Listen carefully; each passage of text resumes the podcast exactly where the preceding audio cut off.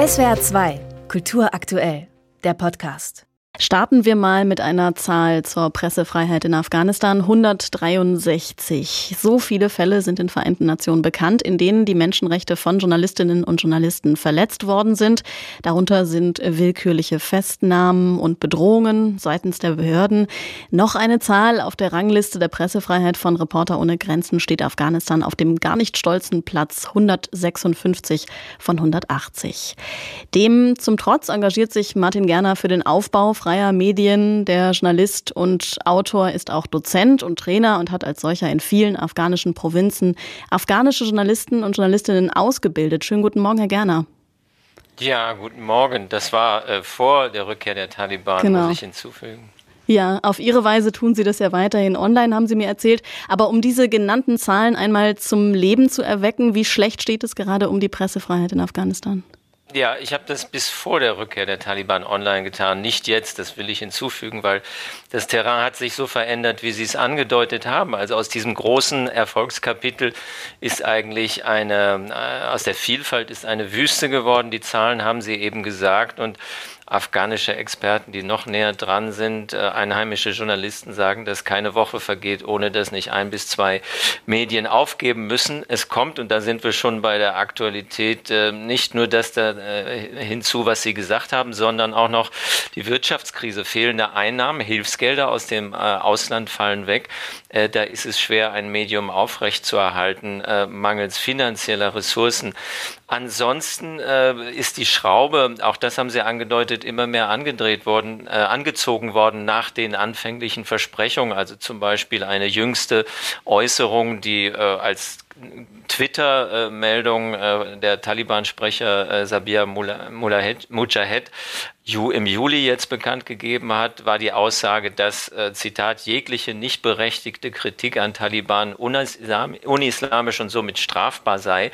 Ähm, das ist natürlich etwas, was viele, und da sind wir bei dem Hauptphänomen dieser Tage, zu verbreiteter Selbstzensur zwingt. Frauen sind ja noch weniger als äh, mediale Autorinnen präsent, weil äh, sie äh, dem Papier nach nur noch begleitet äh, rausgehen dürfen. Mhm. Äh, in den Städten gibt es da natürlich Ausnahmen, aber in der Provinz äh, gibt es in über der Hälfte der Provinzen eigentlich keine Journalistinnen, die mehr tätig sind. Also das sind ein paar dieser Phänomene, die eine freie Berichterstattung äh, zu einer Sache der Vergangenheit machen.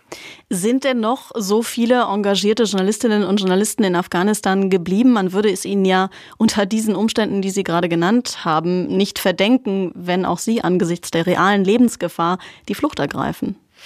Ja, viele sind evakuiert äh, worden. Äh, ich habe jetzt keine Zahlen, aber äh, wir können davon ausgehen, dass ein Großteil und vor allen Dingen die Bestqualifizierten äh, im äh, europäischen Ausland, im westlichen Ausland sind. Äh, von einigen weiß man dieser Tage auch eine bekannte Gruppe von sogenannten Journalisten von ehemaligen afghanischen Leitmedien haben ein neues Medium in den USA lanciert. interessant ist, ist, dass sie äh, sich ehemaligen Journalistenkollegen, die nicht evakuiert werden konnten, immer noch verpflichtet fühlen. Einmal sie äh, in Arbeit äh, und Lohn und Brot halten wollen, auch aus sozialer Mitverantwortung. Die Frage ist natürlich, wie kritisch können die sein? Funktioniert dieses äh, Hilfsgelder im Westen äh, zu akquirieren äh, und auf der anderen Seite vor Ort eine sichtbare, sinnvolle Präsenz zu haben? Auf der anderen Seite gibt es, es ist vielleicht überraschend, auch äh, viele junge äh, Männer vor allen Dingen, die neu journalistisch arbeiten, die, aber das muss man sagen, weniger qualifiziert sind aus den bekannten Gründen und die mit Sicherheit sich journalistisch auch engagieren, aus dem einfachen Grund zu überleben in dieser humanitären Krise von enormer Arbeitslosigkeit bis zu 80 Prozent. Aber man muss also davon ausgehen, dass Journalistinnen nicht im Land bleiben oder nicht mehr ihren äh, Beruf ausüben, weil sie wie alle anderen Frauen im Land eben nicht mehr physisch am Arbeitsplatz präsent sein dürfen, weil sie das Haus nur noch in Begleitung eines männlichen Verwandten verlassen dürfen. Unter diesen Umständen können Journalistinnen ja unmöglich arbeiten, rausgehen, recherchieren. Ja, ich glaube, das gilt nach meiner langjährigen Erfahrung eher für äh, die Provinz, für die entfernten äh, Dörfer die äh, noch weniger äh, sozusagen wahrgenommen werden. In den Städten ist es anders. Also wenn Sie die äh, Nachrichten der weiter existierenden Fernsehkanäle schauen, da gibt es schon Berichte, äh, wo der erste Bericht auch gleich nach 20 Uhr mit einer Frauenstimme anfängt. Was sich verändert hat, dass man die Frauen immer weniger sieht, auch in diesen Sendungen. Also ein kleiner Aufsager in der Straße oder äh, dort, wo etwas passiert ist, ist weggefallen zugunsten von Frauenstimmen, die man nur noch hört im Off.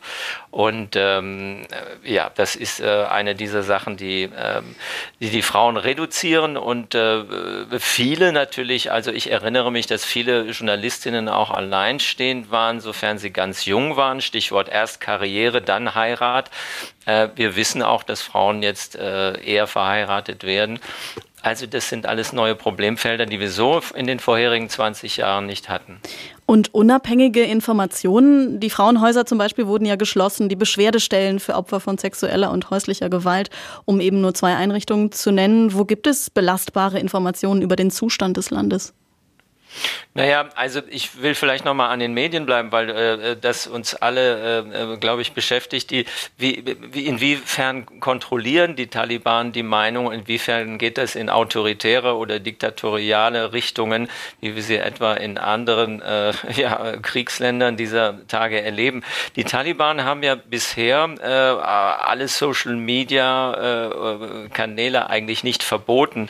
Ähm, das ist äh, von daher relativ aktiv, aber man hört, dass sie Webseiten, Social Media, Messenger-Dienste nach Kritik intensiv durchforsten. Ob das systematisch ist, ob das überhaupt flächendeckend sein kann, da habe ich meine Zweifel. Vor allen Dingen aber tun sie es gegen inl gegenüber inländischen Medien, äh, wie man hört, äh, und sicherlich auch mit Blick auf afghanische Journalisten, die frisch in der Diaspora sind in den letzten Monaten.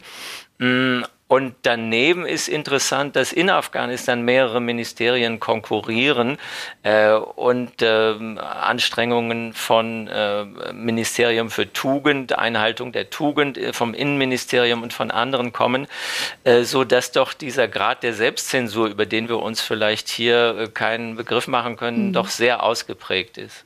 Aber das heißt, die Informationen werden kontrolliert in gewissem Maße von den Taliban und Recherchen werden erschwert. Recherchen werden definitiv erschwert. Sie haben das eben schon angedeutet. Verbale Einschüchterungen, Drohungen, Hausdurchsuchungen, willkürliche Inhaftierungen.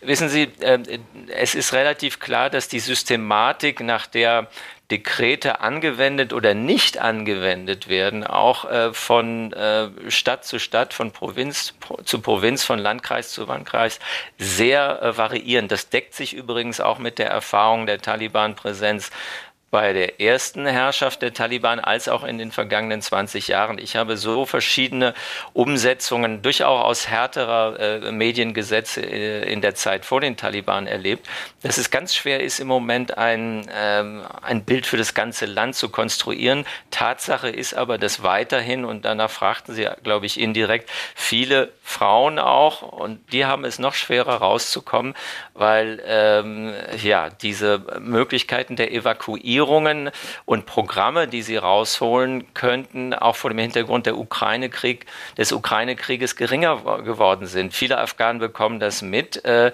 deshalb finde ich auch, dass das Wichtigste, was wir tun können, ist kritischen Journalismus mit zu beeinflussen, afghanische Medienmacher, wo immer sie sind, zu unterstützen. Also im Exil sind jetzt auch einige Anstrengungen, äh, Stipendienprogramme. Mhm. Ähm, das müssen wir unterstützen und vor allen Dingen neben Ukraine-Krieg und Corona auch Afghanistan als Thema nicht nur in diesen Tagen hochhalten. Der freie Korrespondent, Journalist und Ausbilder in Afghanistan, Martin Gerner, war das hier in SWR2 am Morgen über die aktuelle Lage in Afghanistan, ein Jahr nach der Machtübernahme der Taliban. Danke fürs Gespräch, Herr Gerner. Gerne doch. SWR2 Kultur aktuell. Überall, wo es Podcasts gibt.